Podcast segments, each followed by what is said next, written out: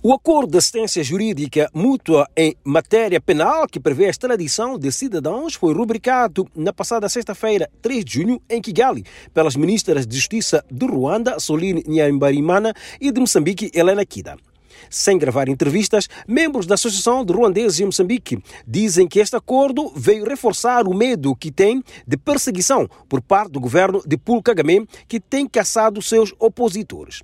Os mesmos recordam o assassinato do vice-presidente da associação no ano passado, bem como de sequestros uh, de um jornalista ruandês na ilha de Inhaca e que veio a aparecer em Kigali. Para o analista político Yassine Mohamed, este acordo é perturbador, tendo em conta os últimos acontecimentos envolvendo a comunidade ruandesa no país. Não foi um, uma boa estratégia diplomática e pelo seguinte, uh, sabemos que o Ruanda assinou com Moçambique, uh, na altura do presidente Chissano, um acordo de princípios e que é um acordo generalístico.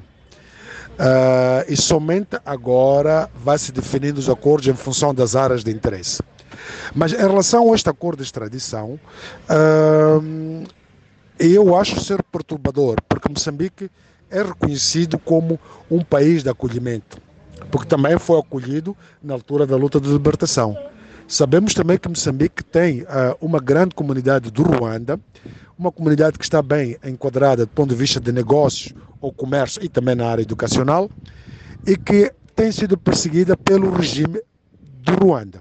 Por seu turno, o analista Wilker Dias diz que este acordo só beneficia ao Ruanda, que tem muitos cidadãos que fugiram daquele país após o genocídio.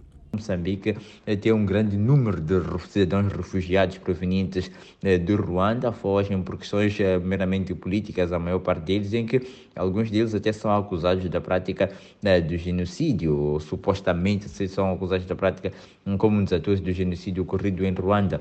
Há anos atrás, o Ruanda já havia solicitado este, este, este, a, a existência de, de um acordo de extradição que na altura beneficiaria muito mais a eles do que propriamente aos moçambicanos. Para estes analistas, a implementação deste acordo poderá violar alguns princípios internacionais. Fica um bocadinho complicado para Moçambique uh, assumir este compromisso, tendo em conta que, até do ponto de vista do direito constitucional e internacional, Moçambique não está autorizado a extraditar qualquer pessoa que seja ao, quando se percebe que o castigo que essa pessoa irá ter no país de origem estará acima daquilo que seria a pena a ser aplicada em Moçambique.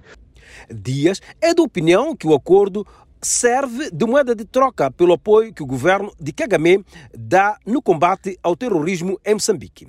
Pode-se ter como mais ou menos uma, a tal moeda de troca que tanto esperava, porque o Ruanda esperava este acordo com Moçambique já há muito tempo. É só nós visitarmos, é, é, visitarmos aqueles que eram, foram os encontros entre o Kagame e o Felipe Jacinto Nunes. Fomos a ver em 2016, já havia-se falado de 12 supostos é, praticadores, perpetradores do genocídio é, do Ruanda que estavam cá em solo pátrio, que estavam praticamente se seguindo. Não, com este tipo de situações há uma certa fragilidade que que o país está a abrir principalmente na preservação da questão dos direitos humanos. De Maputo, Alfredo Júnior para a Voz da América.